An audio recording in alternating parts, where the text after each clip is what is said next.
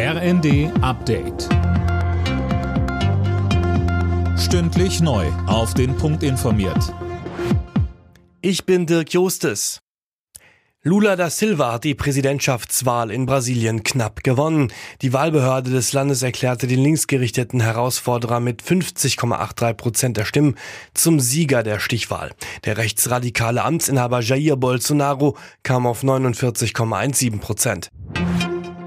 Dass Russland das Abkommen über die Ausfuhr von ukrainischem Getreide über das Schwarze Meer gestoppt hat, sorgt weltweit für Kritik. Jetzt hat sich auch Außenministerin Baerbock auf Twitter zu Wort gemeldet.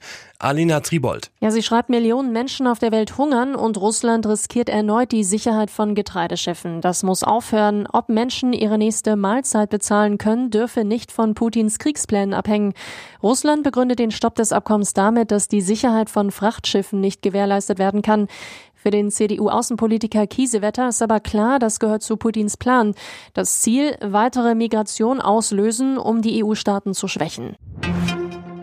Die SPD warnt die Union davor, das geplante Bürgergeld im Bundesrat zu blockieren. Sie erwarte konstruktive Gespräche mit allen Beteiligten, so Fraktionsgeschäftsführerin Mast in der Rheinischen Post.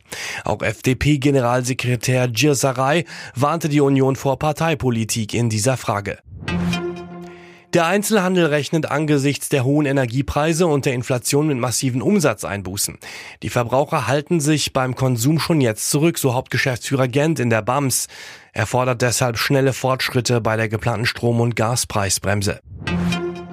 Die Pleiteserie bei Schalke 04 reißt nicht ab. Auch das erste Spiel mit neuem Trainer verloren die Schalker. 0 zu 2 hieß es am Ende gegen den SC Freiburg. Union Berlin hat sich unterdessen wieder an die Tabellenspitze gesetzt. Sie holten sich ein hart umkämpftes 2 zu 1 zu Hause gegen Mönchengladbach.